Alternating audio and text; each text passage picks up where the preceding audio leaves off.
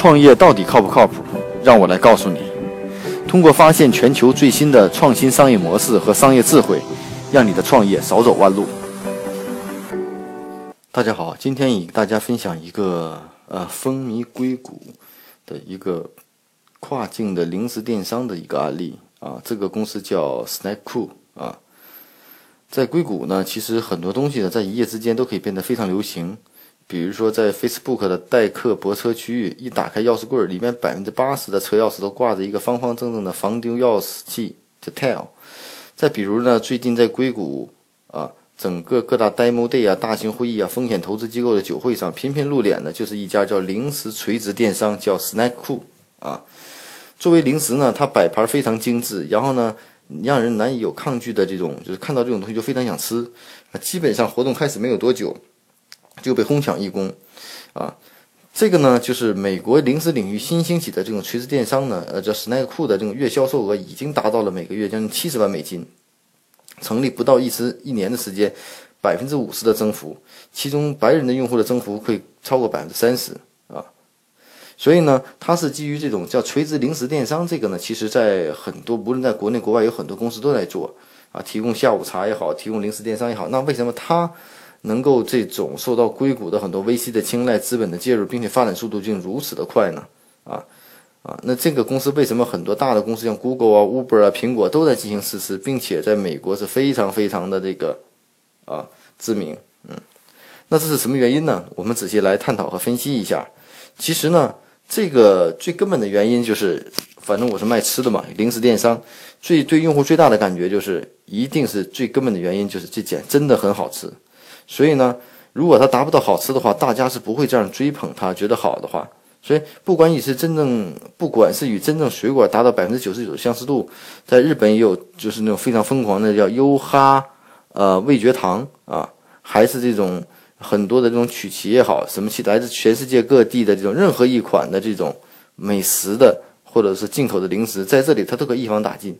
啊，所以呢，Snack Show、Snack Cool 呢，它最大的优点呢是在于把东西找到了非常非常多好的这种真的好的吃的东西，就是说给人们引起了一种吃货的一种概念啊，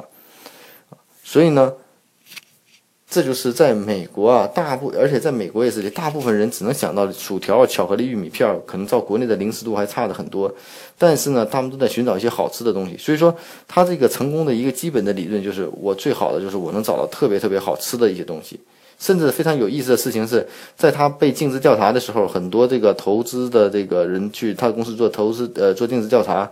离开的时候呢，无论怎么样，每个人投没投资先甭管，每个人都买了一大堆正装的。啊，并且连连表示这是我最开心的一次尽职调查，因为什么？吃真的让人很开心，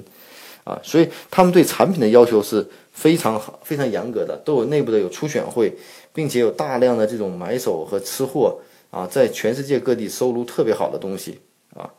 所以说呢，他们还有一个对用户跟保证，就是如果用户对零食不满意的话，可以随时退货，也就是说他们对自己的产品是非常非常有信心的，所以呢，这就是他们的其实一个核心啊，另外一个呢。呃，电商呢，除了美味的零食以外呢，在这个创业项目中，与它相比较，他们的策略更重要的特点是在什么呢？是在打通渠道啊，进行模式的创新，而且他们的销售理念是以大数据为指导向的，不是说是简单的我就是卖一个零食而已啊。比起那些大规模的吸引、进行营销和吸引用户，他们首先的。思路正好完全相反，他们是首先是要打通所有的供货渠道。现在呢，目前以全球七个国家的地区超过四十个买手团队达成合作，并且在这些地区深入跟呃本地的供应链的买手团队，所以呢，一定保证他的东西的东西是有可靠的、直接的、稳定的货源。另外呢，也要知道每个当地的这种零食的全球的零食的流行趋势。所以呢，这是他们目前最最核心的一个事情。除此以外呢，他还也要建设快速的物流体系，库存也好，希望用户能够下单以后能够快速的收到货啊，收到货啊。所以呢，这个呢，对他来说呢，他把精力区分开，没有在大量的拓展用户上，而是以做中做产品、做服务、做专的东西，通过这种来吸引很多的用户。所以呢，他的用户都是口碑相传的，所以转化率也好，退单率也好，还有这种复购率也好，都是相当的高。同时呢，它还有一个很好的销售方法，是模式创新的一部分，就是大部分的用户他通过这种企业的销售，让很多硅谷的很多公司进行试吃的活动，先让企业来做，一个企业做好了，就可能就会有很多的用户透过企业的方式，员工就会享受到下面的这种自己还得订购小规模试吃，这是非常一个不错的一个一一个点。啊。另外呢，他们在一个很大的特色是什么呢？他们有一个有百分之大，据他们的统计，有百分之三十八来自于他们独特的销售方式，叫 Snack Box。嗯这是什么概念呢？其实这也是符合美国的一些消费理念，就是我把一些当下当个月最好的十款零食给你挑出来，放到盒子里头，你只需要按照一定的钱，然后呢买到就可以了，省去用户挑选的过程。那前提条件还是鉴于对用户他的充分的信任感。